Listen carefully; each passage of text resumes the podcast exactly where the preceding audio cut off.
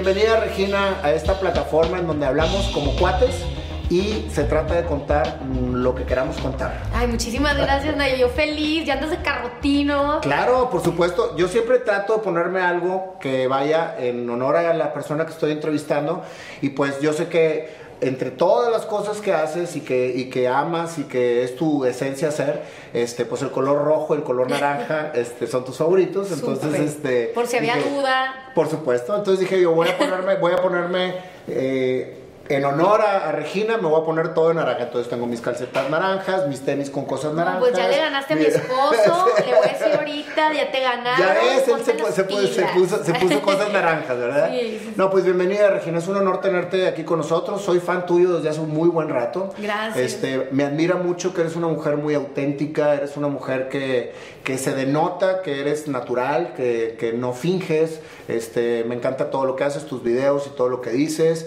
Este, cuando haces así, te levantas y dices este, y das tus mensajes. Entonces tienes tu, tu estilo muy original. así que para mí es un honor tenerte aquí, Regina. No, para mí también porque es, yo te había visto también en tus videos a través de Facebook y entonces a mí me encanta conectar con gente que es congruente, o sea, la vibra de que ahorita te conozco en persona, que se siente, que al final del día tu mensaje es algo, es positivo, es ayudar a la gente a través de historias de otras personas y compartir eso. Esa es la esencia de este programa, este, dejar herramientas para que la gente vea que lo que hay detrás de una persona que ha logrado el éxito haciendo lo que le apasiona es una historia de empuje, es una historia de, pues, de esfuerzo que finalmente da el resultado. Entonces, que si, que si todos nosotros podemos realmente contar eso y dar esperanza que la gente siga buscando herramientas para hacer lo que le apasiona, pues ¿por qué no expresarlas? Claro. Entonces, precisamente ese, ese, es el motivo de, este, de, este, de esta entrevista que te vamos a hacer. No, va a estar interesante. Platícame, Regina, este, cuéntame tu historia. Mira, la verdad es que en 1988, ah, ya te quedaste, que no hay tanto tiempo. No, mira, la verdad es que yo siempre tuve una pasión desde chiquita para era contar historias, pero primero a través de la música. Ahorita que me platicabas que también te gusta la música. O sea, mi abuela era concertista de piano, me enseñó el piano desde chiquita y del lado de mi mamá, mi abuelo eh, materno, él tocaba la guitarra y componía. Entonces, como que siempre todos los domingos nos juntábamos, cantábamos. Eh, yo tenía unos 7, 8 años y era muy buena en el piano. Entonces, yo empezaba a tocar el piano, escuchaba canciones y empecé a escribir las mías. Digo, obviamente no eran piezas clásicas ni nada, o sea, al principio sí traté como por esa onda, pero la verdad dije, no, pues voy a cantar de cosas que me interesaban en ese entonces, que eran los libros que leíamos en la escuela, desde el libro de Shiloh, me acuerdo, en el colegio, y, y entonces siempre decían, presenten de manera original. Entonces la gente que hacía equipo conmigo sabía que terminaba haciendo cosas que tenían que ver con la escuela, pero como que era una cancioncita. Pero en ese entonces yo decía, bueno, cuando sea grande, ser cantante, quiero actuar, porque estaba en teatro.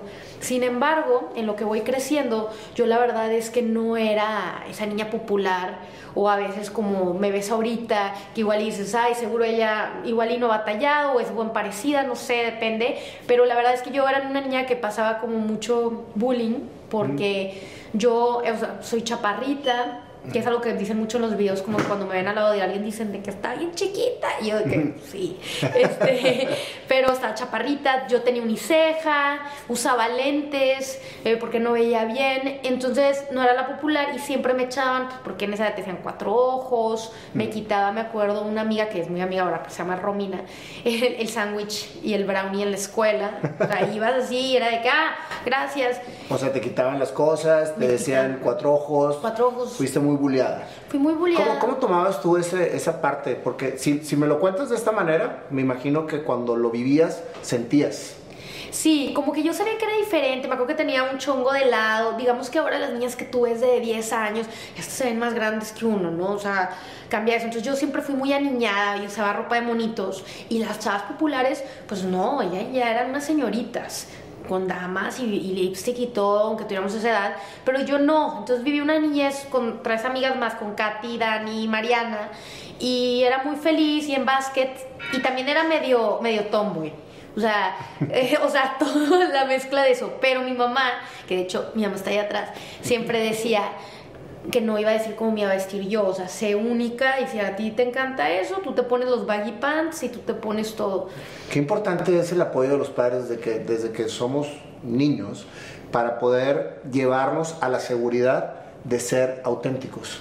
Sí, como que más en esa edad, que si ves a todas las niñas, a todas las chavas haciendo otra cosa, dices, no, pues yo quiero encajar. Claro. Entonces para mí, pues era todas estas cosas distintas, pero era, me iba muy bien en la escuela. Entonces digamos que era mi arma, donde yo siempre terminaba compitiendo con todos los chavos porque era en el, en el equipo de matemáticas. Entonces me acuerdo que nos ponían el pizarrón, que en ese entonces todavía estás en el pizarrón, y entonces decías de que, no sé, 5823 por 544, entonces con el pizarrón, tipo así.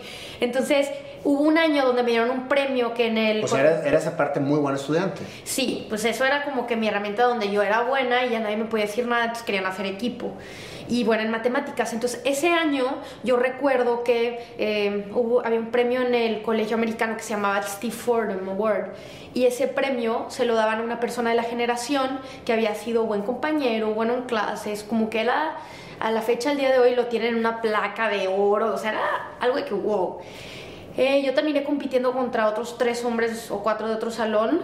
Todo el mundo pensó que yo no iba a ganar. Eh, y sin embargo sí gané. Y a mí me acuerdo que me dieron el primer libro de Harry Potter como regalo. Entonces como que ahí yo empecé a desafiar todas esas reglas de que a veces también era un tema de que no, pues nada más los hombres les va bien en matemáticas o las niñas se quedan como que en casa, callita te ves más bonita. O sea, te empezaste a creer.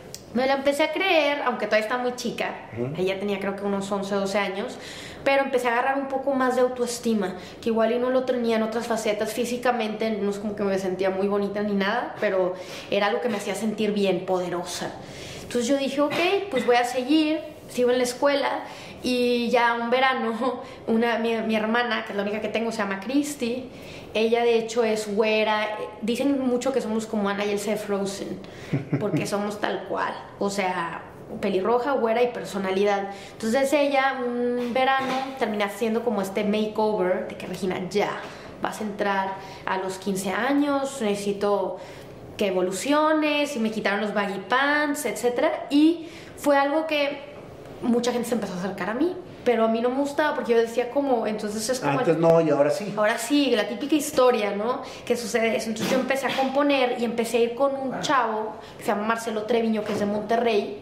¿Marcelo que el compositor? Sí, el compositor. Ah, lo conozco. Sí, lo conoces. Sí, súper talentoso. Vive en Canadá, Marcelo, y él fue de los primeros que creyó en mí porque me iba a su casa, donde estaba su estudio. Él era tecladista de Panda, componía música para cine y empezamos a hacer mi demo de unas 5 a 7 canciones y me cobraba significativamente. Entonces yo iba con la mochila toda chiquita, con este sueño, pero pues antes no era como ahora en donde tenías tú la oportunidad de la plataforma, de redes sociales, no, pues yo necesitaba que un Televisa o un TV Azteca, alguien me viera.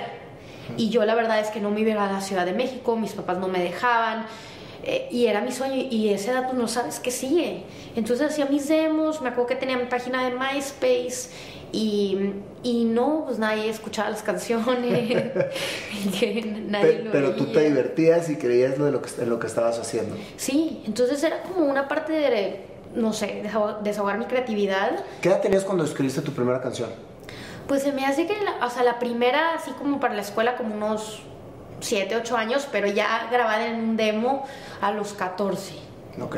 O sea, ya, ya profesional, por decir así. Y lo estaban dando en disqueras. Y él me ayudaba. Estaba Kiko Lobo, estaba Movic, pero yo estaba todavía como muy chiquita para eso. Em, y yo me acuerdo que en lo que fui creciendo, estaba en obras de teatro. Aquí en Monterrey estuvo una que se llamó Hairspray, que yo era la mala, que era Amber. Eh, luego también estuve en otra que se llamó Rockstar, no sé si te tocó este Killer, que ya no supe qué pasó con él, uno que estaba acá, uno original. Y luego estuve también otro rol protagónico que era de la narradora de José el Soñador. ¿Y, todo eso cómo lo obtuviste, Regina? Porque pues obviamente no, está, no, no estabas estudiando eh, actuación o, estudiabas actuación? ¿Cómo, cómo, cómo te moviste en todo el ambiente? Pues empecé estando en obras de teatro de, la escuela, audicionando para todo, era una piedra, luego era un árbol en el Mago de Oz, o sea, era cosas así que me acuerdo que mi mamá me decía, ay, pues te vino a ver con unas tías, pues ¿dónde está Regina? Pues ahí estaba. Era el árbol que no se movía. El árbol y todo. Y entonces yo estaba en clases de actuación fuera de eh, la escuela. Ok, entonces sí estudiaste actuación. Sí, y ahí fue donde me empecé yo a preparar y empecé a hacer estos roles en obras de teatro que eran afuera y se vendían los boletos, o sea, pero a la par de siempre estudiar, nunca iba a dejar eso. Pero era algo muy lejano para mí, porque cuando te escuchabas que había un casting en Monterrey de Ciudad de México, o sea... Sí, no. Ahora ya los hay. Ah, sí, y hasta digital, pero yo quería estar en una novela. Entonces, después de todo eso, yo decido hacer un casting que llega a Monterrey de Televisa, que era por una serie que le iban a hacer como la versión de The Hills o Laguna Beach en Monterrey. Y después de como unas 4.000 niñas, yo recuerdo que yo fui ahí con mi guitarra. Eh, audicioné y dicen, perfecto, me gusta, eres diferente, saqué la guitarra, canté, pues porque todas iban más como por la modelada. Y de pronto ya dicen una cosa muy clave que se me quedó toda la vida, que dicen, ok, nada más que falta una prueba. Y yo, ¿cuál falta? Y dijeron, bueno, o sea, monté el traje de baño. Eh, y yo ahí creo que tenía ya unos 16 años. Entonces mi mamá estaba de, ¿cómo? ¿No? ¿Para que el traje de baño ni al caso? Eso a ti no te va a definir. Y Regina nos va a poner eso. Pues terminé no poniéndome el traje de baño y al final del día me terminaron diciendo, después de 4.000 niñas nos hablaron y dijeron, no, pues sí quedó Regina, es una de las que éramos cuatro protagonistas. Aunque no se diste a lo que te pidieron, de, ponerte el traje. Y dijeron, es que sabes que nos gustó tanto, tanto su personalidad, su individualidad, que compuso una canción y la tocó y que también era como muy firme en lo que hacía. Entonces a mí no me definió esa parte, que entiendo que cuando modelas o, o es otra cosa, sí lo haces, pero eso te pone vulnerable. O sea, imagínate ante ejecutivos que van a ver una niña de 16 años en traje de baño. O sea, eso no debe ser. Eso, Entonces a mí eso, esas cosas me hicieron ver que pues yo debería explotar otros talentos. Entonces imagínate que estuvimos deseando esa serie por como unos dos, tres años, todos los días de, con los productores, que era de, oye, ¿y crees que ya va a salir la serie? Es que fuimos a México y no la han aceptado. Después de tres años sale la serie. O sea, aceptaron, aceptaron la serie. Que era un piloto, grabamos todo, la aceptan, sale en Telehit, era 2009, era mayo, era un verano, y en eso, perfecto, sale muy bien, está Isa González cantando la canción principal y no pega como esperamos.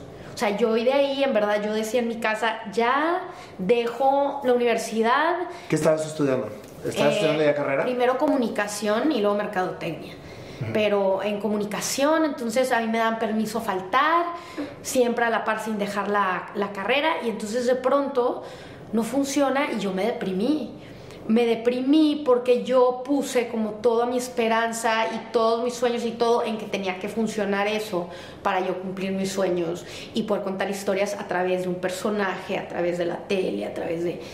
Entonces lo que voy viendo yo dije, ya, fue mi oportunidad, o sea, ni me voy a ir a México, ya nadie me va a ver, ¿cómo le voy a hacer para que me conozcan? Entonces mis papás me dicen, está bien, estás estudiando mercadotecnia en la Universidad de Monterrey, vete a la Ciudad de México, con el intercambio había la Universidad de Anáhuac, y me voy a la Universidad de Anáhuac y tengo un manager y termino sacando un disco de manera independiente, un disco pop que yo compuse, la música y letra. O sea, seguiste tocando puertas y picando piedra para tú cumplir tu sueño. Sí. El sueño, o sea, tu pasión empieza desde que eras muy pequeño, yo creo que desde que escribiste esa canción a los ocho años, sí. Este, empieza tu pasión por ser artista me imagino. Sí, o sea, siempre fue ser artista y contar historias a través de o el canto o la actuación o estar hablando, dando conferencias. Expresar. Expresarte, exacto. Entonces como que termina siendo eso que yo ahí no entendía, ahorita ya lo entiendo muy bien, y decía, otra vez ahí voy y te da nervio como hacer el oso y que gente vea que no te fue bien todo Monterrey, te juro que sabía, pregunta el que sea, que, ah, sí, Regina la artista, y hasta como que se reían. Ah, sí, Regina, porque decía Regina Spears, invitada. Entonces, ja, ay, qué linda la era muy así como, ay, qué linda, y, pues grabarle la canción y a ver si. Entonces yo ya estaba harta de eso. Entonces ya tengo este manager y me decía, oye, es que, ¿qué crees? Fui a la disquera y les encanta tu canción, una que se llama Dos Solamente Dos y mis me les encantó, pero hay un detalle. Resulta que pues no eres la única pelirroja y ahorita está muy fuerte RBD y por ejemplo Dulce María pues es mucho más conocida, entonces les cuesta menos y, y qué padre todo lo que traes, pero cuesta mucho lanzarte y darte a conocer. Entonces yo, ¿cómo? No es posible. Me empiezan a meter a programas, en cosas de radio y no funciona, no pega. Hasta que yo luego me doy cuenta que este manager me roba un dinero. Entonces le hablé a mi mamá y le dije, ¿sabes qué? Adiós, me regreso de la Ciudad de México. Ya me voy a hacer mi vida normal, voy a acabar mercadotecnia y ya esto, ya palomié porque más en ciudades que son a veces eh, más pequeñas, aunque Monterrey es grande, pues te dicen provincia, etcétera, pues tú sabes que aquí para las mujeres hay una cuestión como muy fuerte de te tienes que casar, o sea, si tienes después de 25, 27 años vas tarde, o sea, cargas con esa presión. Pero es una presión que fue creada por la sociedad, Regina, ¿estás de acuerdo? Es una presión que te va enfocando en hacer cosas que son acorde a la educación y a las, y a las costumbres pero ¿quién dice que están bien o que están mal? pero todos nos regimos por eso. eso. es una de las cosas que, que, yo me topo constantemente en la vida. O sea, si quieres realmente ser original y auténtico, guíate por lo que tú realmente quieres hacer, no por lo que tengas hacer, que hacer alrededor de lo que te dicen.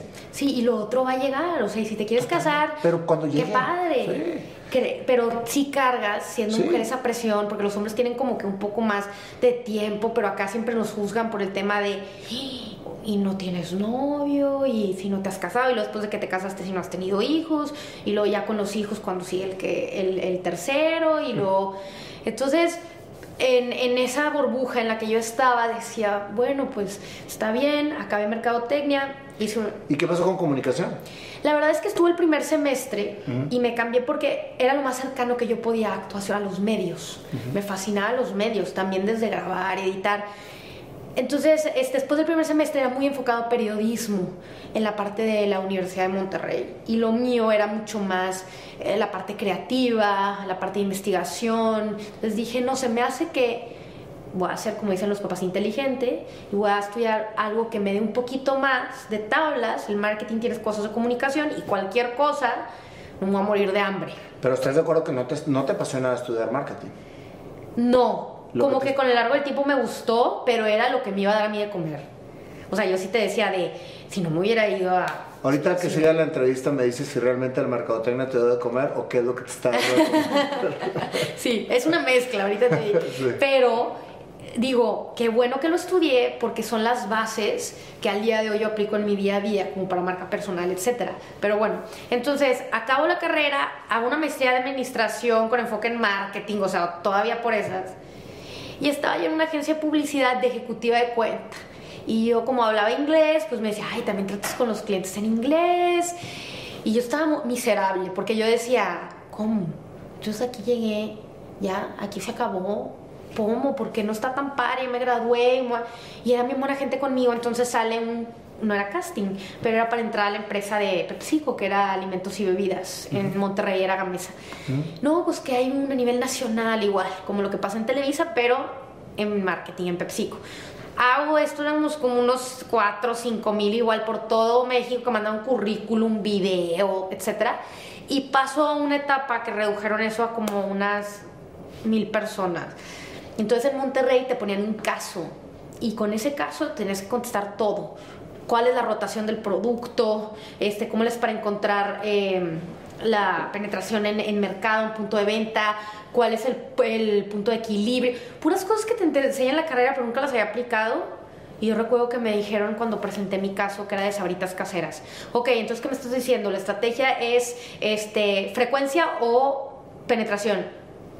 Y yo no me preguntes por qué dije, es frecuencia, ni sabía qué estaba diciendo la atiné.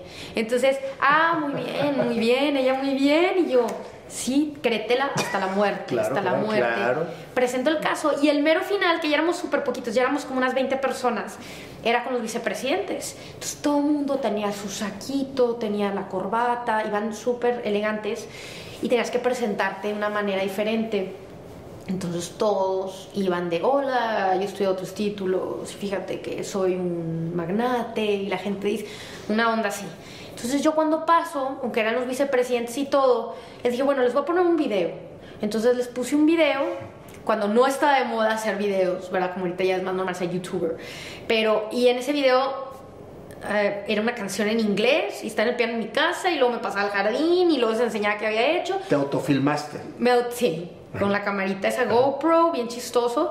Y de pronto todos estaban como que afuera de que ya esta chava ya valió madres. O sea, gracias, no se diste el lugar, gracias, te quedas de ver como una tarada. Entonces yo salí y presento el caso, como todos presentaron su caso, y después de eso me hablan y me dicen, no, quiero que regreses, mañana regresa aquí. Regreso y me dijeron, oye, pues ustedes de las primeras que te vamos a decir, de estos siete lugares, hay tres en Monterrey, hay cuatro en México, tú eres una de esas. Y yo, ah, pero ¿por qué? Y me dijo, porque me encantó la originalidad en lo que presentaste. Entonces, a pesar de que era una empresa muy estratégica, es lo que decían, buscamos a gente que piense como de manera creativa, hasta inclusive en finanzas. O sea, ¿cómo te las vas a ingeniar para después tú, no sé, entregar soluciones? Entonces, no era algo malo ser creativo, como muchas veces te dicen, el creativo se muere de hambre. Entonces, en lo personal, empiezo ahí, me va bien, manejo marcas ahí coordinando Emperador, el surtido rico, Cremax, y era un mundo muy padre porque era la mercadotecnia con todo, que el comercial, este, que... Estabas ejerciendo per se tu carrera. Sí, o sea, ya, ahí sí ya eran los Óscares, por decir. Le llamaban a los Óscares de Mercadotecnia los EFIs, son los premios EFIs.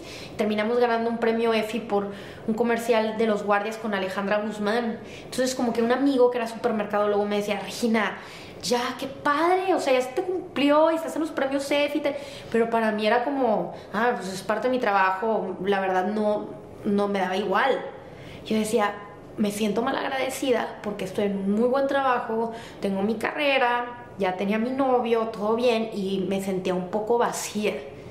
Y, esa parte de Regina artística que la gente de repente, ay, que hacías un video y que tú cantabas. Entonces yo, pero sí, no hay manera, o sea, ya no, ¿cómo? Pues no voy a regresar a eso. Entonces empecé a hacer, sí, como empezaron a agarrar mucho de hacer los videos, porque me empezaron a decir, oye, tenemos que presentar una iniciativa para que Finanzas nos dé tanto no para la campaña. Entonces, pues que se lo aviente Regina. Hacía el guion y luego metía, por decir en ese caso que era, no sé, emperador, como nunca has visto, rellenas de poder, vas a ver a los guardias con tantos impactos me, acuerdo, me acuerdo perfecto de esos anuncios de emperador que decía que salían todos los guardias vestidos de romanos, ¿no? Sí, que decía, este, ¿cómo era?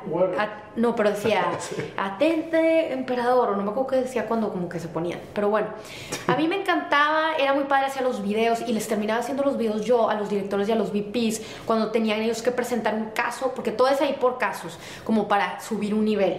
Entonces era de, ¿sabes qué? Mi nombre, mi jefa se llamaba Begoña, Begoña era la directora de marketing de Gamesa, entonces ella decía, ok, ¿y cómo me presento? ¿Y qué puedo decir? De una manera creativa.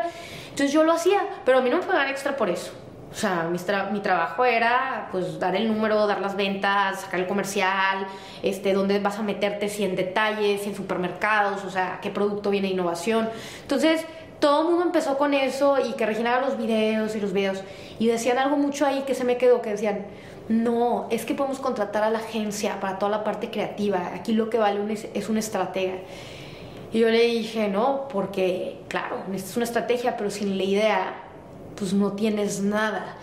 Y por eso yo siempre digo, ¿sabes por qué pagan tanto a la gente por ideas? Porque no pueden reproducirse en masas.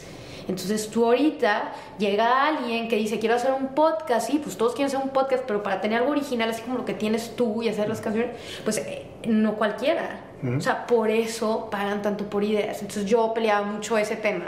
No, pues se lo damos a, ¿cómo se llamaba la agencia? Se llamaba este o la Buenaga Chemistry son muy buenos la, la Mariola Buenaga entonces trabajando en eso me dicen Regina abre tu canal de YouTube deberías de abrirlo y lo abrí, pero la verdad eran puras tontadas. Eran tutoriales, eran tips, eran cosas que ni siquiera me gustaban. ¿Tutoriales de mercadotecnia? No, tutoriales de que te mueres de la risa. De, por decir, no me preguntes por qué, pero se veía mucho el de, este, limpia tus axilas. O sea, cosas así bien tontas. pero te mueres de la risa y en la fotito algo así. Limpiando la axila. Ay, no sé, o sea, eran cosas que estaban trending. Yo no le entendía mucho al mundo de YouTube y decía, ok, está hablando ahorita de, no sé, tal tema, voy a hablar de ese. y hacía unos pasteles, me acuerdo, pastel de papas, pero papas fritas, entonces le ponías miel y todo, como esa rosca que te dan, y me salía toda mal y aguada. Entonces todo mal, y, después de, yo estaba haciendo 90 videos, ya llevaba, bueno, 89. De YouTube. De YouTube. De todo ese tipo de random, de lo que, desde las axilas hasta los pasteles de papa. Exacto. Entonces imagínate que, de verdad, qué vergüenza. No, al contrario, es una excelente historia porque fíjate cómo empieza. Te aseguro, te aseguro que pocas veces habías platicado que hacías videos de axilas y de papas. Y aparte es muy, está muy buscado ese video y me da una vergüenza porque cuando la gente busca a Regina Carlos, después de todo lo, intenso de motivación, sé tú mismo, tipo, sale que Limpia tus axilas. Ay, no, lamentable. Pero bueno, todos tienen que empezar de algún lado. Es que es parte de tu historia, Regina. Es como, es como empieza precisamente a aflorar la pasión y después se vuelve, pues, se vuelve mucho más institucional y empieza a ser tu, tu, verdadera esencia lo que, lo que marca. Pero todos tienen que empezar por algo. O sea, tienes que encontrarte en el camino y, y pues tú sabes, yo hacía todo, bueno, al día de hoy también, o sea, me grabo, medito, corrección de color, la haces de todo, un todo lo, así es la vida. Entonces, estoy en Gamesa y me dicen, Regina, ¿qué crees? Pues sale la noticia, estos 2016 te vamos a promover, queremos darte una gerencia, pero es en la Ciudad de México, porque todo Gamesa Marketing se va ahora a México. Nos vamos a nosotros eh, unir con Sabritas, con Salado, con todo, con Sonrix para hacer ya marketing allá. Venta se va a cargar. ¿Te vienes? Y yo no podía ir porque justo me casaba ese año. 2016. 2016. Obviamente me quería morir porque decía, ¿cómo no es posible tanto que le eché ganas a esta empresa? No creo que encuentre algo igual, ¿qué voy a hacer? Entonces, traumada, sí, feliz que me casaba y todo, pues terminé ya no, no me terminé yendo a, la Ciudad de México y yo no tenía trabajo, eh, de, ganar mucho dinero ya no ganaba nada. Para esto yo estaba pagando un préstamo eh, de estudiantil, un préstamo muy grande en donde me estaban comiendo los intereses, entonces ganar un tema de coordinación, que entonces ganaba, ¿qué será? No sé, como 40, 50 mil pesos ya con prestaciones, o sea, ya ves que te quitan todo, etcétera, que era muy bueno en ese entonces. Dije, ¿qué voy a hacer? Pues no voy a poder hacer nada, me voy a quedar en la, calle. Y con boda en puerta. Con boda en puerta. Entonces estaba muy estresada y agarré mientras un trabajo en la Prepa Tech de difusión cultural, que era significativa la paga, pero era como para tener tiempo yo de grabar y hacer mis cosas. O sea, tú decías, en ese momento en que te quedaste sin chamba, en donde tenías mucho por hacer alrededor de ti, este, ¿te seguías con tu, con tu proyecto de los videos? sí, que nadie los veía. sí, pero tú querías seguir por ahí. Sí, por los videos, era una herramienta. ¿Por qué? O sea, ¿qué era lo que te, qué era lo que te motivaba seguir precisamente haciendo videos? Si no te dejaban lana, este, ¿era pasión? Era la pasión, o sea, como que a mí siempre me encantó grabar, editar, estar frente a la cámara, atrás, o sea, eso era lo que a mí me encantaba. Igual y no lo tenía tan definido porque decía, hago de todo, pero me apasionaba mucho y yo quería estar frente a una audiencia, sea en la tele, sea en lo que sea. ¿Sabes por qué te lo pregunto, Regina? Porque estoy, estoy haciendo una, un análisis de lo que ha sucedido hasta ahorita con tu historia. Y en varias partes de tu vida hubo parteaguas de, de depresión o sea, porque decías tú no me están saliendo las cosas. La primera fue cuando no salió tu, no salió bien la parte de lo que viene siendo la, la miniserie o lo que sacaron fue porque tú me decías, es que yo estuve tan, tan apasionada por hacer esto y el momento en que lo logro y que sale al aire no fue, no fue exitosa. Sí, no. Entonces yo me sentía como que este, muy deprimida porque había, habido que, que había visto que no fue exitoso. Pero tú seguiste picando piedra, sacaste tu primer disco, que, este, que tampoco fue exitoso porque te topaste con pared con la rebelde que era igual que tú y pues no había presupuesto para Regina. Y después entras a la mesa, vuelves otra vez, fíjate nada más, o sea, todo lo que te propones lo logras. No con el éxito que a lo mejor tú pensabas que ibas a lograr, pero es lo que va construyendo precisamente y forjando tu esencia y tu pasión. Porque esa nunca para. Entonces siempre estás como que dándole y dándole y dándole a que, a que tu, tu, pasión siga trabajando, ¿no? Entonces, llegas a ser mercadóloga, ¿sí? Por seguir un protocolo de, de, vamos a llamarle, este, un protocolo de consejo familiar, en donde dices, por aquí sí vas a tener dinero, por acá no. Porque eso es lo que nos dicen, o sea, mijito, es que no, no seas por favor cantante, porque pues de, cantante hay muchos y te vas a morir de hambre. Mejor estudia economía, este, y, y, si después te puedes hacer cantante, mejor, pero estudia economía. Claro. Por ponerte un ejemplo. Entonces, mucha gente, Regina, se queda en el estudio y en lo que lo guiaron los padres a hacer y deja lo que realmente le apasiona, que fue lo que te empezó a pasar a ti. Ya estoy en mercadotecnia, ya estoy en Gamesa, pero ¿dónde está la Regina actora, actriz, vaya? ¿Dónde está la Regina cantante? ¿Dónde está la pelirroja que hace canciones? Tú misma te lo preguntabas. Digo, estoy haciendo una reseña, porque en realidad me, me, da mucho gusto ver gente que aunque se tropieza, sigue haciendo lo que le apasiona aunque no tiene lana ni para comer, que, a lo mejor no hay caso, pero es eso, oye, pues me salgo del TEC, estoy con boda enfrente, digo, perdóname, de la mesa, estoy con boda enfrente, agarro una chamita nada más para seguir comiendo y que me siga dando para hacer mis videos. Sí, o sea, porque... Hasta ahí vamos, o sea, pero, pero más o menos es, es, como, como se fue construyendo Regina Carrot, que es la que ahorita... Este, seguimos platicando, pero la que todos conocen en este momento. Pues así se fue construyendo a través de como todos esos tropiezos, todas esas piedras en el camino que luego no eran piedras, eran cosas que me estaban ayudando a encontrarme, pero en este trabajo que yo tenía de la, de la Prepatec, pues no, no me daba nada, muy apenas me alcanzaba, ya estaba, ya nos habíamos casado, o sea, Rubén, mi esposo, Rubén y yo, y apenas, o sea, tablas, y yo invertía mucho de mi dinero en, ok, me compré una cámara, este, luego, por ejemplo, le ponía poquito a Facebook Ads, o sea, que se más que le ponía 100 pesos, no, no sé, pero era... Y no tenía seguidores en Y no tenía seguidores, es más, aún recuerdo cuando tengo un video ahí todo lo tengo que dice, carrotinos, que todo el mundo me decía, no digas carrotinos, ¿qué es eso? O sea, a la gente no le va a gustar. Yo no, hola carrotinos, o sea, desde día uno, casada con carrotinos. Siempre fue el carrotinos. Sí, hola carrotinos. Y a mí me tienes ahorita vestido de carrotino. Y hay gran carrotino.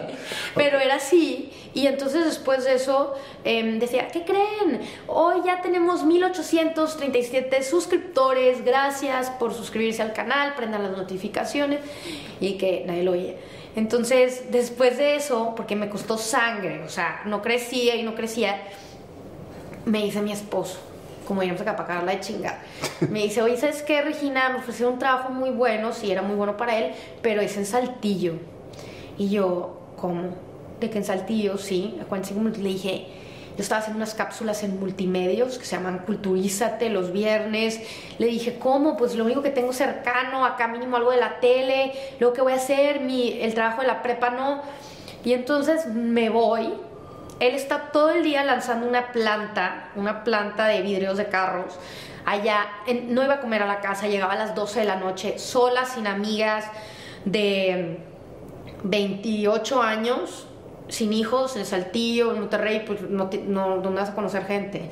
Entonces mi esposo me decía, pues ve al súper, conoce a gente. Y yo, ay, no voy a conocer a nadie.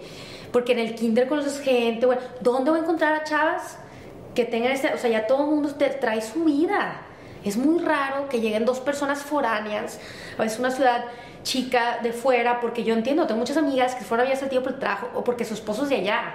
Es muy diferente, ya te incluyen en la sociedad, que éramos dos foráneos que nunca estaba él en la casa. Entonces yo ahí fue cuando hago mi primer video de motivación, porque ya no estaba yo fingiendo ser que los tips, que los tutoriales para agradar. Yo estaba viviendo y se llama Consientas miedo en tu vida. Entonces yo estaba hablando, llorando de que estaba muriendo del miedo, que había fracasado. Que y lo empiezas a expresar en cámara. Ah, entonces ya, ya era, la verdad, yo pasé por una depresión profunda estando ahí en Saltillo todo el día en un segundo piso, en un cuartito que pues me grababa y consientas medio tu vida y este, pero que si te dicen que te quieren arrebatar tu sueño no lo dejes, yo me lo decía a mí. Entonces después lanzo ese video y después de unos cuatro meses fue el primer video que se hace viral, o sea, en YouTube y llega al millón. Se empieza a mover en Facebook y yo, ¿qué onda? Entonces empecé a hablar de temas que era yo, yo con mi gorra, yo ya de mi manera, que no, no es tomboy, pero es un poco más como a mi manera de, como colegial, como skater, sin el estereotipo de la típica chava para agradarle a alguien. Y eso fue lo que empezó a conectar con la gente. Entonces yo me empecé a dar cuenta que... Porque empezaste a ser tú auténtica 100%. Sí, o sea, rota, en depresión, este, ya sin maquillaje, o sea, hasta la gente a veces me ponía de que arréglate los dientes. Y yo la verdad los tenía bien, ahorita ya traigo carillas, pero, pero los tenía bien, pero como soy muy blanca, luego pues entre las luces y todo se ven un poco opacos y pareciera como si no se los tuviera chueco. Entonces la gente me llovía de comentarios de que niña fea, arréglate. Yo eh, poco a poco empecé a decir, ok, hace un video al mes, imagínate, un video al mes, ahorita dices la muerte, ¿cómo? Necesitas hacer dos, tres a la semana. un video al mes, yo lo hacía con mucha pasión. Poco a poco, de repente me empezó a dar dinero, empezó a crecer de Facebook, y empezó a crecer YouTube. Y entonces poco a poco me empezaron a hablar para dar conferencias. Pero yo decía, ok, yo quiero contar mi historia de lo que me está sucediendo para que vean cómo de un segundo piso en donde estoy yo, en Saltillo, sola todo el día, no convivo con nadie, pude encontrarme y me di cuenta que hay todos esos cabos sueltos que yo creía que era por decir la actuación, el rechazo del programa de televisión, la parte de mercadotecnia, la parte de PepsiCo, todo eso me formó a poder yo crear al final del día mi empresa, que es Regina Carrot Enterprises, en donde supe estructurarla, supe ser una marca personal, supe hacer el tema de branding. Este... Sí, te sirvió la mercadotecnia. Sí. Muchísimo. Entonces, sí, agradezco que sí se pudo hacer, porque al día de hoy, de hecho, doy acabo de estar en Los Ángeles, creo que cuando hablé contigo, estaba la semana pasada, o estaba en Miami, bueno, la antepasada estaba en Los Ángeles, porque a la familia eh, Rivera, de Jenny Rivera, les di una consultoría, Jenny Rivera Enterprises, de marca personal, tanto a Lupillo, para Chiquis, para Ross. Entonces, sí lo utilizo en mi día a día, o sea, es como una de, las franjas o bases. Pero sí, o si no hubiera pasado por todo eso, igual yo no hubiera sabido cómo manejar mi marca, cómo editar, cómo encontrar el objetivo, cómo hacer, porque yo hago mi media kit, digo, ya tengo ahorita un management, tengo un equipo, pero todo nace de mí.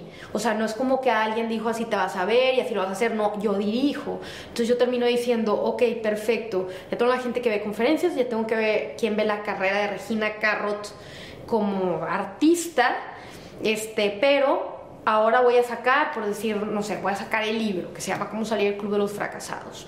¿Cómo salir del Club de los Fracasados? Sí, sale ahora... ¿Te consideraste alguna vez fracasada? Sí, la verdad, todo el tiempo. Yo me sentía todo el tiempo, porque yo me sentía como que la, la wannabe, la que quiso ser. Me chocaba a veces que decías que tienes mucho potencial y me quedaba en la niña de mucho potencial. O sea, porque no podía, porque no se concretaban mis oportunidades. Entonces... Fíjate, yo soy muy, muy, muy creyente que cuando te sientes fracasado, es tu, tu esencia gritándote desde adentro que, que salgas adelante a hacer lo que quieres ser. O sea, cuando no te sientes a gusto contigo mismo, este, tú mismo empiezas a decir, oye, no me siento a gusto porque no estoy haciendo lo que quiero, no estoy siendo apasionado. Sueño mucho, pero no creo. O sea, ese es el tema. Mucha gente se queda en soñar, pero no crea. O sea, puedes soñar mil cosas, mientras que no sean realidad, no es una creación, simplemente es un sueño. Y eso es lo más frustrante de todo, porque es lo que dices tu hijo, pues entonces, ¿cuándo voy a hacer algo? Pues hazlo y te vas a sentir mejor aunque fracases, no estás fracasando, estás intentando. Y es la única manera en que construyes el éxito. pero, pero como no sabes los pasos, ni qué sigue, ni qué hacer, te estoy diciendo que esto empezó en noviembre de 2015 que abrí el canal de YouTube. Ahorita es un término que ya la gente conoce desde el término influencer, creador de contenido. Eh, y antes no, o sea, antes las amigas de mi edad era de, ¿qué está haciendo Regina unos videos? O sea, madura, grabándote en el cuarto, o sea, ¿qué es eso? Y yo, no, espérate, espérate. O sea, me acuerdo que hasta mi hermana que me apoya mucho ayer, entonces era como que qué pena, o sea, como que, qué al caso. Pues Regina, ya siempre ha sido diferente, pero, pero ahí, entonces, después de 90 videos, se hace viral este. Entonces yo... 90 videos después se hizo viral. Después de 90 videos, o sea, tú sabes lo que, con todo el equipo, lo que toma hacer un video, grabar, editar. Yo me grababa, luego me editaba, lo hacía corrección de color, lo exportaba, los subtítulos. O sea, mínimo 6, 7 horas. Multiplícalo por eso. Y entonces dije, ya ya se me hace que a partir de aquí fue cuando se empezó a hacer la bola de nieve. Porque dicen de que cómo le haces después para, no sé, para poder tener este, ese following o construir más que nada, y siempre hablo de una marca, porque para mí era importante estar en todas las plataformas que hablamos hace rato para decir, ok, siempre soy youtuber, pero al final del día si me buscas en cualquier lado, tengo esa parte fuerte para poder construir una marca y poder hacer un 360 con cualquier marca y decir, claro, pero si yo no voy tras posteos, siempre digo a la gente, eso es otra carrera, la, carrera cuando la gente es influencer y eso está increíble. Yo creo que yo soy creadora de contenido y el verbo es influenciar a la gente, por ende, pero yo, yo hago campañas, o sea, trabajo con alguien es, ok, porque vamos a hacer una campaña que sale por decir en YouTube y luego se expone de otra manera en, no sé, visual, en una foto en Instagram y tal porque lo mío tiene que ser una parte como muy atada a los valores y a todo lo que estoy haciendo. Y eso se proyecta con las marcas. Entonces, pues... ¿Cómo le, cómo le llamarías a tu concepto de, de, influencer? O sea, pues, ¿cuál es tu concepto? Yo le llamo al final claro, creador de contenido. O sea, creador de contenido. Suena igual para unos como que obvio, pero no es creador de contenido. Hay muchas ramas dentro de ser este, youtuber, blogger, está blogger con B, que son los que hacen el blog tal cual, vlogger con V, haces video blogs, o sea, pero la gente no conoce, la gente nada más conoce como, pues eres influencer. y la gente pues te ve, entonces a mí... ¿Y te consideras una motivadora? ¿O te consideras este, una expresadora de tu filosofía? ¿O qué, ¿Cómo, se, ¿Cómo te consideras?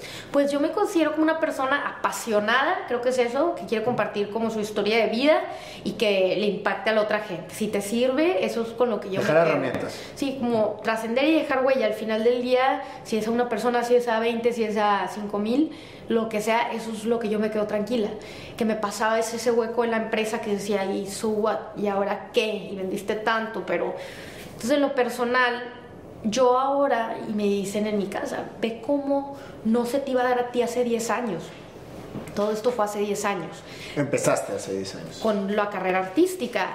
Si te hubieran dicho que te esperaras 10 años para que pudieras lograr tu sueño de hacer eso, pues lo haría igual y sí, pero no sabes. Sea, es una locura.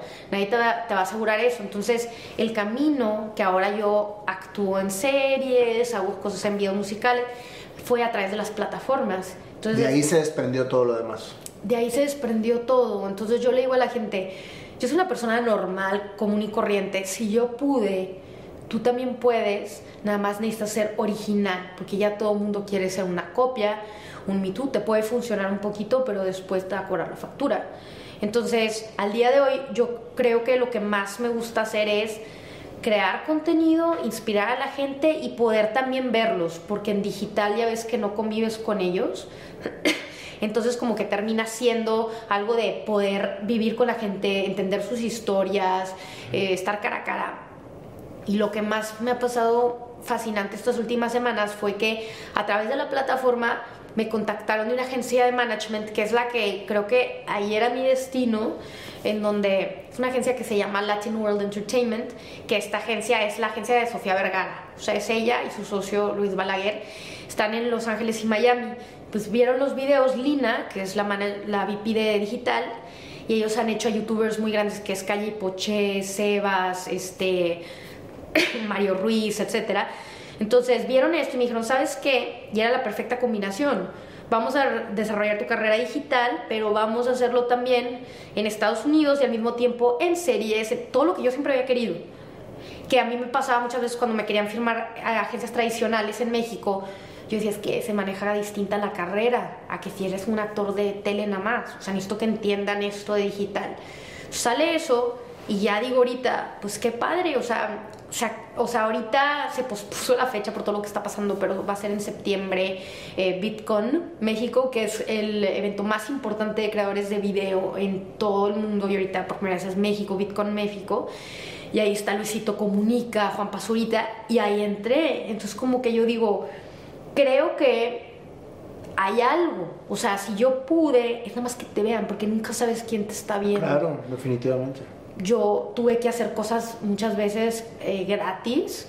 O sea, por ahí que dices, claro, porque me mueve la intención, pero de ahí te vio alguien y te dice, yo hice, estuve apoyando ahora en diciembre el teletón en, digital, la transmisión por YouTube, y ahí era obviamente apoyar, y era estar 15 horas apoyando, y en eso, a través del día siguiente, muerta, me llegó un mensaje de Rosy Rivera, de la hermana Jenny, y me dice, oye, te vi en teletón, estoy en Monterrey, quiero comer contigo, te quiero ofrecer algo yo, ¿ok? Entonces ya hablo con ella y me dice, quiero ofrecerte una parte en un video musical nuevo de Jenny. Y yo, ¿cómo? Pero, pero ya no está, digo, ella ya falleció y me dijo, es que encontramos ocho canciones y esas ocho canciones, este, ya sacamos una, se llamaba Aparentemente Bien, y esta se llama Engañémoslo.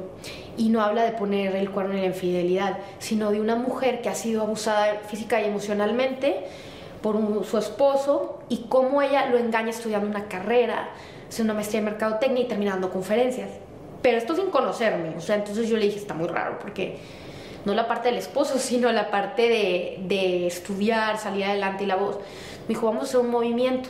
Esto fue en diciembre, diciembre 9, diciembre 27 ya estaba yo en México. Estaban entre yo y una actriz muy famosa del papel. Dije, no me lo van a dar. Y me lo dieron a mí, el protagónico. Entonces grabamos diciembre 27. Acaba de salir hace dos semanas la canción. Y entonces lo que me encantó a mí fue cómo también ahora, a través de la gente que está es cantante y todo, quieren dejar un mensaje.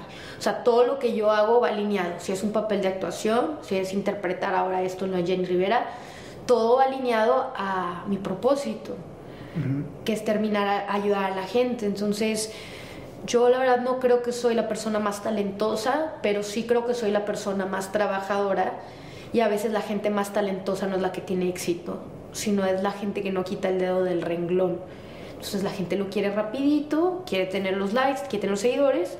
¿Qué va a pasar? Te vas de la fila, le cedes el lugar a alguien más. Yo he estado 10 años ahí. Entonces en entrevistas me dicen, oye, qué padre, este, esta nueva artista, y Regina Carros, y que hiciste viral, y yo, pues que no es nueva artista, igual y para ti, pero llevo 10 años claro. picando piedra.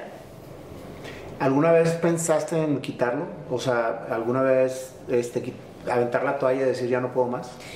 quitarlo de tu vida? Sí, como la frustración que tuve como unos 3, 4 años estando en, en empresa, en Gamesa, porque de, como que no me encontraba a mí, decía, pues es que aquí y disfruta y, y Tratándote de convencer de algo que no te sentías a gusto al 100%. Y me decían, pon ahí en tus objetivos cómo te ves a tres años, cinco años. Y yo, pues directora de marketing, lo vice Y decía, pues sí, está fregón. Y la verdad sí era muy buena, pero, pero no me llenaba.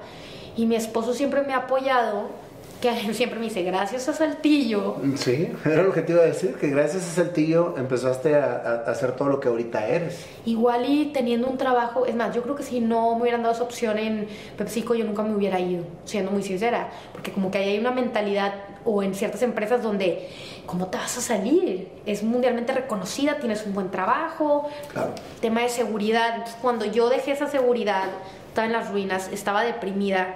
Fue cuando me encontré, me reinventé y desarrollé esta nueva área en donde dije, bueno, quiero innovar en las conferencias porque creo que hay veces que la gente se aburre porque no llamamos esta nueva rama speakertainment que es cuando empiezo a platicar con Kiko Lobo que hace entrevistado y le digo Kiko pues si tú tienes todo lo de haces conciertos y masas vamos a hacer motivación y entretenimiento junto llamémosle speakertainment Ok, entonces yo le propongo mi show, mi show ferencia, se llama, que se llama Cómo salir del Club de los Fracasados. Después de todo un año de trabajar, la presentamos en Show Center en octubre y se grabó para vender como en esta nueva rama y canto ahí canciones originales y hablo, etcétera, apoyado por visuales. Entonces, como que creo que a lo largo de mi vida siempre dije, te tienes que reinventar, tienes que hacer algo distinto, tienes que hacerlo todo el tiempo y que bueno, y si más gente se suma en el camino, qué fregón, a todos nos ayuda. Qué cariño, porque era justo lo que estábamos platicando antes de que, de que empezara la entrevista. Que, quería yo hacer conferencias musicales, precisamente porque es algo diferente. Y creo que la conexión de la música con la conferencia impacta más y deja más a la gente que cuando nada más hablas. sí, porque las canciones tú te las sabes y las dices una y otra vez, ¿verdad? Y conecta, o sea, como que... Entonces ya gracias a Dios este, sale el libro ahora en mayo con Penguin Random House, que lo firmé en Miami, o sea, esa fecha sale en Estados Unidos para los hispanos, y en junio sale en México, en Colombia y en Argentina, o sea, en físico. Ya el resto pues sale en digital y en audiolibro. Pero yo siempre digo eso, yo soy ese ejemplo, digo, eh, gana esa pelea por tus sueños. Y hablo de un boxeador y de eso habla la showferencia. ¿Era, ¿Eran los espectaculares que había en la ciudad, tu vestida de boxeadora con los guantes? Era esa, de estás en el ring de la vida y sacas esa boxeadora que llevas dentro y vas a enfrentar muchas batallas y muchos rounds, pero va a haber un golpe que te va a terminar noqueando y te va a formar o te va a tumbar. Entonces yo a eso también le apliqué toda la parte mía de marketing, donde aprendía que cuando presentabas en un proyecto ponías un concepto, porque era más fácil aterrizarlo a la gente. O sea, a mí me tocaba a veces muchas cosas de motivación que eran motivación, de que empoderamiento, pero, pero como que le puse todo este concepto, hasta yo soy la boxeadora, y el libro y todo está brandeado de esa manera. Ok. Entonces, sigo con lo mismo, es importante. Yo juraba que era una película donde tú ibas a salir de boxeadora. No. Porque veías los espectaculares, pero como vas manejando, nada más veía a Regina este, con los guantes, ¿verdad? Pero no sabía de qué era, qué era lo que estabas este, expresando. Era eso, es el de cómo salir el Club de los Fracasados, que todo el mundo me dijo, no le pongas así, metiendo la pata. Pero fue un video que se hizo viral que hablaba de eso que les decía bienvenido al club de los fracasados. ¿Crees que no perteneces aquí conmigo? Pues dame tres minutos y te lo voy a comprobar. Les enseñaba quién era parte de ese club. Era Walt Disney, era Steve Jobs, toda la gente que le dijeron que no. Entonces en lo personal me di cuenta que la gente al final llegaba, porque hicimos unos shows en México ahora en enero, y decía, oye, yo soy parte del club de los fracasados. Es más, yo te puedo decir que hasta yo creo que por eso también terminó ganando AMLO, porque le terminó hablando a la gente en un lenguaje en la que la mayoría de la gente se sentía no escuchada. Entonces era gente de quién quiere, este, no sé, que igual y arroz sin gorgojo, con gorgojos, o no sé qué, quién quiere, todo lo que nadie escuchaba. Entonces, en lo personal yo decía, que todos somos parte de este club. Claro que siempre te dicen, no lo debes decir, no lo debes decir que es fracasado. Y al revés, significa que has vivido, que has pasado por penas, por cicatrices. Entonces me di cuenta que era algo que yo quería llevarlo a la larga en la editorial en Penguin en Miami me cuestionaron muchísimo de que, y si cambiamos el título, y si no, mejor trata de que el boxeador ganador, y dije, no es que ya hay sí miles de cosas así. Entonces vamos a plantearlo de esa manera, y bueno, y si llegara a no funcionar como espero, me vuelvo a levantar. Fíjate, yo saqué una cápsula precisamente que se llama No busques la felicidad porque mm, soy un fiel convencido de que si haces lo que te apasiona, la felicidad viene por añadidura y la pasión es permanente y la felicidad es cíclica. Entonces te enseñan a buscar la felicidad y siempre te sientes fracasado porque no te sientes feliz todo el tiempo. Y pues no, porque la felicidad no es permanente. Entonces yo les decía, ¿Qué si nos dicen, busca tu pasión y acepta la felicidad cuando esté y acepta también la tristeza cuando esté? Porque la tristeza es el momento en el que más fluye la esperanza para poder para tener nuevas ideas. Cuando estás triste, cuando estás deprimido, cuando estás frustrado, es cuando más generas ideas alrededor de ti para salir adelante. Exacto. Entonces, digo, pues entonces acepta todo lo que realmente te toque vivir eso es estar dentro del club de los fracasados. Sí, o sea, es, lo, y lo que terminas diciendo, terminas siendo un... Porque me dicen mucho, ¿cómo les para ser tan positiva? Hasta a veces hay gente que cae, me caga, esta vieja siempre está bien positiva. y yo, pues, o sea, es un músculo, es como ir a hacer ejercicio, lo tienes que trabajar. Y todos los días, digo, claro, tienes la voluntad en la mañana de decir, ¿sabes qué? Igual y hoy, no sé, de 10 correos que llegaron, no sé, cotizaciones, pues igual y nada más uno bueno, no pasa nada, vamos a darle. Y así es, pero no dejas que te define esa situación. Inclusive hay un ejercicio de una psicóloga con la que trabajo muy buena que se llama Gaby, donde ella decía, creo que te pongas, Regina, cinco, un número 5 en el día antes de que te frustres. Entonces van a haber cinco cosas. Entonces te levantas tarde, uno, no te puedes enojar. Ahí va la primera. Luego, número dos, ok, eh, vas manejando en el tráfico, hay un show que vas a llegar tarde a la oficina.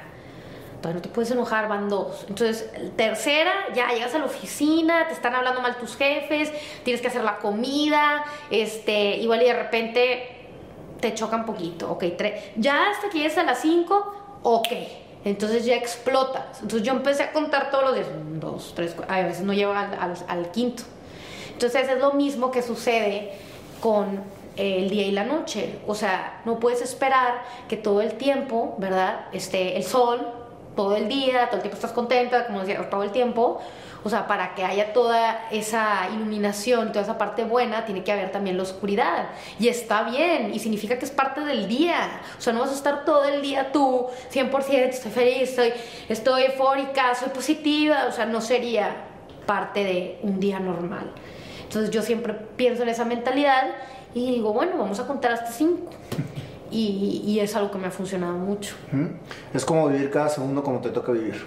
Exacto. Cuando realmente estás consciente del segundo que te toca vivir, entonces es lo único que existe. Y si es lo único que existe, entonces cada segundo que pasó ya no está dentro de tu vida. Entonces si te enojaste o te, o te pusiste triste, etcétera, pues son diferentes etapas. Entonces qué divertido es poder vivir cada segundo. Exacto, y disfrutar cada momento porque no sabes qué va a pasar. Y también decirle a la gente, a veces te ven, ¿verdad? Y dicen, o porque tienes seguidores, no. O sea, ya ella, ya es feliz, ya la hizo.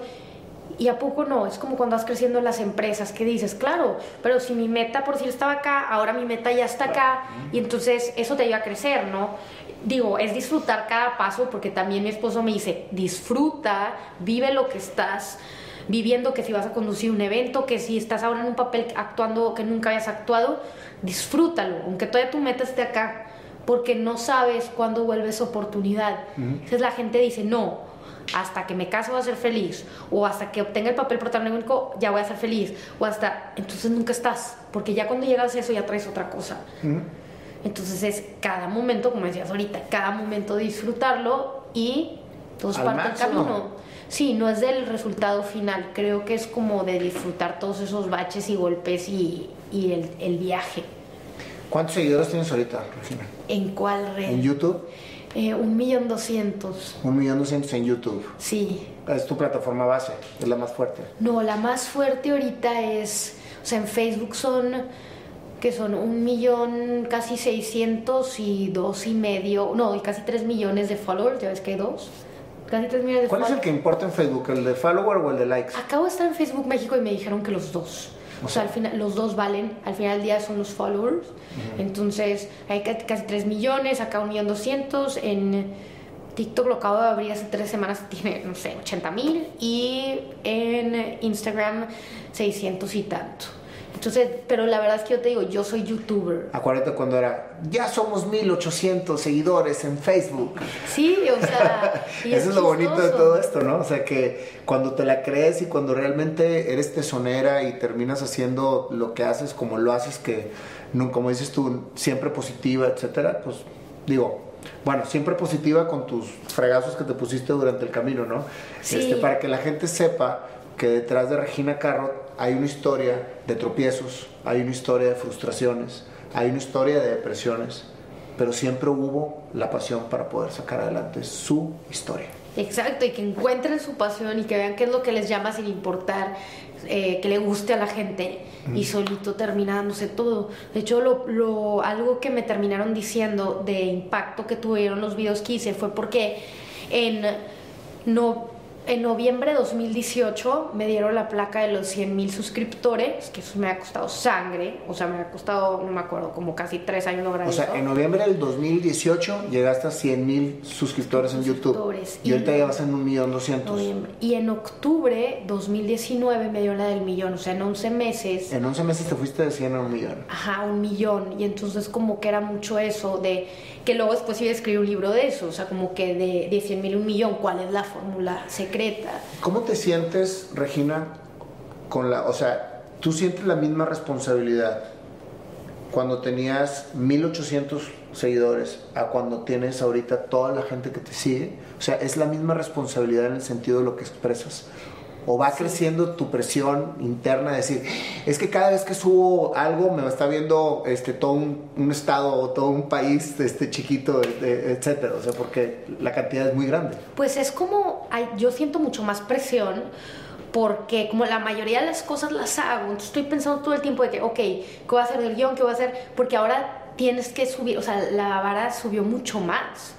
Entonces das cuenta que la gente ya no espera que, ah, pues no sé, si tienes un video de 100 mil vistas, no. O sea, ya todo, ¿verdad? Te haces autoexigente en lugar de disfrutar. Todo lo quieres arriba del millón. Entonces ahora todo, ajá, ya hablas, hablas en millones, ¿no? Y como si fueran palomitas cuando antes dices, no manches. Sí, claro. Tienes más exigencia porque también más gente te está viendo, más gente está esperando cosas de ti y como que ahora que firmé con el management, como que yo sentí como que ahora ya es en serio, porque antes era como que yo podía pagar y prender cuando quisiera y si no podía decir, no pude grabar ahora, bueno, y me excusaba. Como que ahora, o sea, hay objetivos, hay cosas, gente está viendo qué está pasando aquí, no, entonces, pero debido a esa presión, digo, es lo que se necesita para llevarlo al siguiente nivel de lo que yo busco. Entonces digo, así es. Y ya sabes que en las altas ligas, oye, hay 500 personas que, como dices, o sea, eh, están haciendo cosas más rápido que tú. El momento que tú te estás despertando, alguien ya hizo tres cosas. Entonces es mucho de, creo que donde quiero estar, que quiero hacer series en Netflix, quiero hacer películas. ¿Ya has hecho algo en Netflix? No. Estoy, he estado haciendo castings, pero no, entonces yo digo, bueno, vamos a empezar a visualizarlo y eventualmente va a suceder. No, pero por supuesto, o sea, no me queda la menor duda que te vamos a ver en una serie en Netflix muy pronto. pues gracias, espero que sí, y yo prefiero ponerme los objetivos altos. Y algo que sí le recomiendo pues a todos los que estén escuchando esto es que me, yo me lo recuerdo todos los días. Disfruta, me cuesta mucho, es mi mamá también me dice, disfruta Regina, disfruta ahorita lo que estás viviendo, porque luego yo soy, tengo mucha ansiedad, o sea, tengo mucha ansiedad porque como que desde chiquita he sido muy perfeccionista, y quiero que salga esto y, y si no les gusta y si afuera... Disfruta. Entonces, disfruta, dale, como dicen, a disfrutar la vida y ya, lo más importante es la salud y tener a tu familia que te apoye. ¿Volviste a sacar algún disco después de, del que sacaste de Chavita? Em, no, pero acabo de sacar un EP que apenas se va a lanzar con Movic Records, en donde puse la canción de Indomable, que la escribí, la escribí junto a Marcela de la Garza, que es compositora aquí en Monterrey, de Gloria Trevi y así. Y con Marcela hicimos estas cinco canciones. La primera sale en el show y hicimos un videoclip donde tocó el piano de cola larga, de todo así fregón, que mi objetivo es ponerla en una serie, una novela, o sea, como tema. Y a lo largo de los meses que siguen se va a revelar una cada, cada mes, pero sin la intención, la verdad, de llevar esa carrera de cantante, que creo que es otra carrera completamente, 24 horas, es, tengo canciones, si le gusta a la gente está increíble, es un plus, eh, y si se llega a dar algo más grande, está increíble, pero yo sigo mi camino. Ok. ¿Has perdido la humildad? No. O sea, yo, la verdad, todo el mundo que me conoce, de hecho me dicen, deberías de ser, yo pensé que eras bien sangrona, de ser bien mamona y, y, lo que estás haciendo y yo, pues es que no. Como hace rato platicamos del tema de egos, que si hay personas que... Es que está grueso, porque en esta carrera... Sí, sí, sí. Te, te puedes inflar como no te imaginas y yo creo que quien triunfa es el que nunca pierde el piso.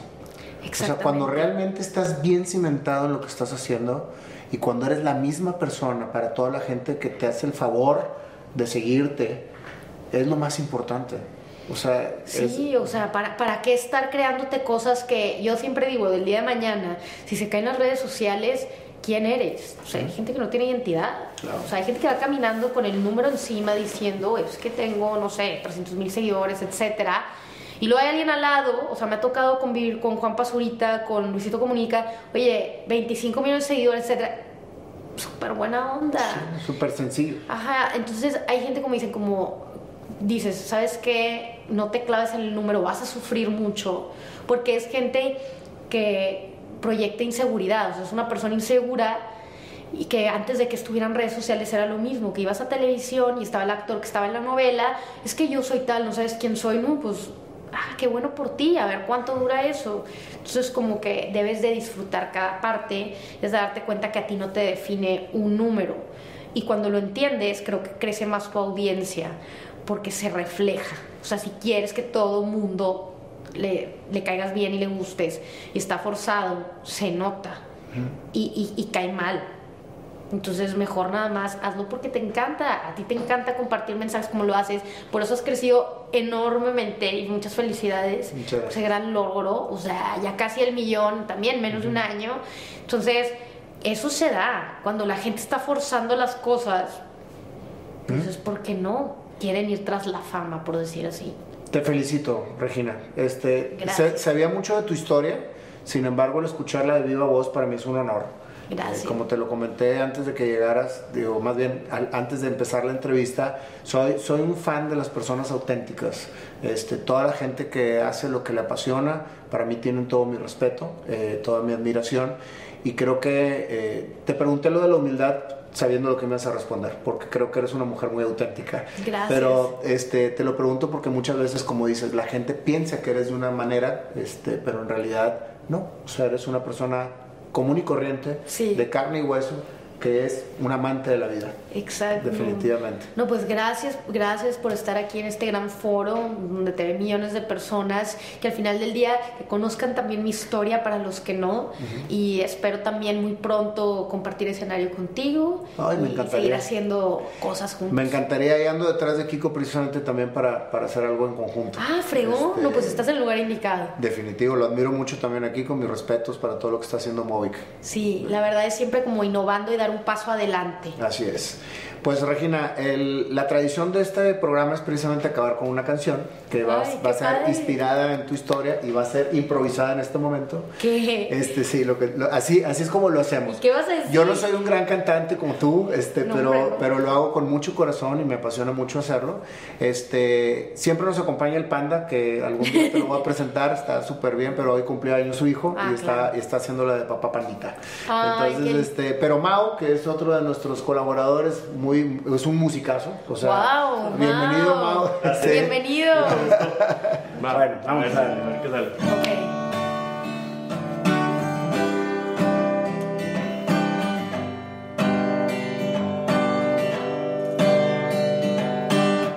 Cuando eres niña, los sueños empezaron a surgir. Wow, me gusta. Las fantasías que vivían alrededor de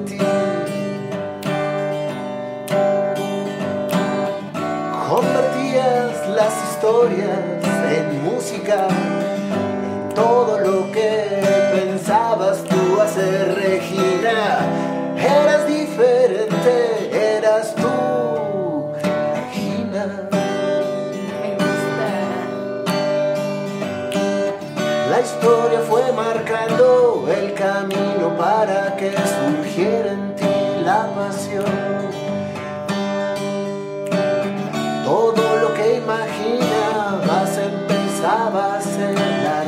Wow. Solo un poquito de música.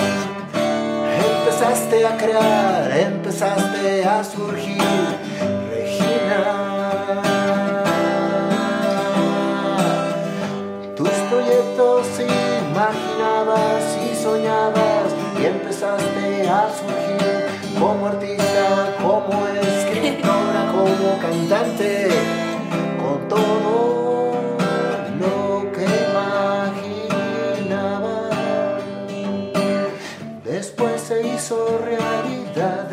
empezaste a estudiar, componer, a tener en tu vida lo que deseabas y tenías, ya eras.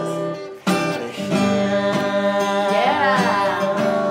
Eso, venga. Ahí va, ahí va saliendo.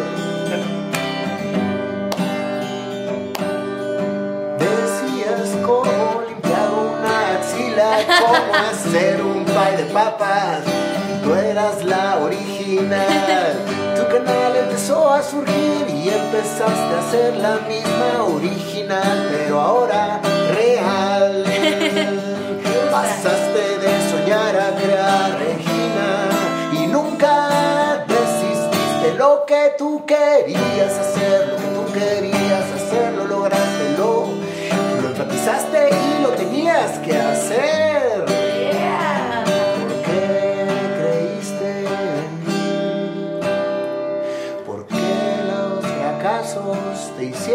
más fuerte porque la gente que te rodeaba te empujaba a seguir creciendo y seguir entendiendo hacia dónde ir, hacia dónde crecer, hacia dónde expresar, hacia dónde se regila la original, la auténtica, la hora ya muy fuerte en todo lo que expresas.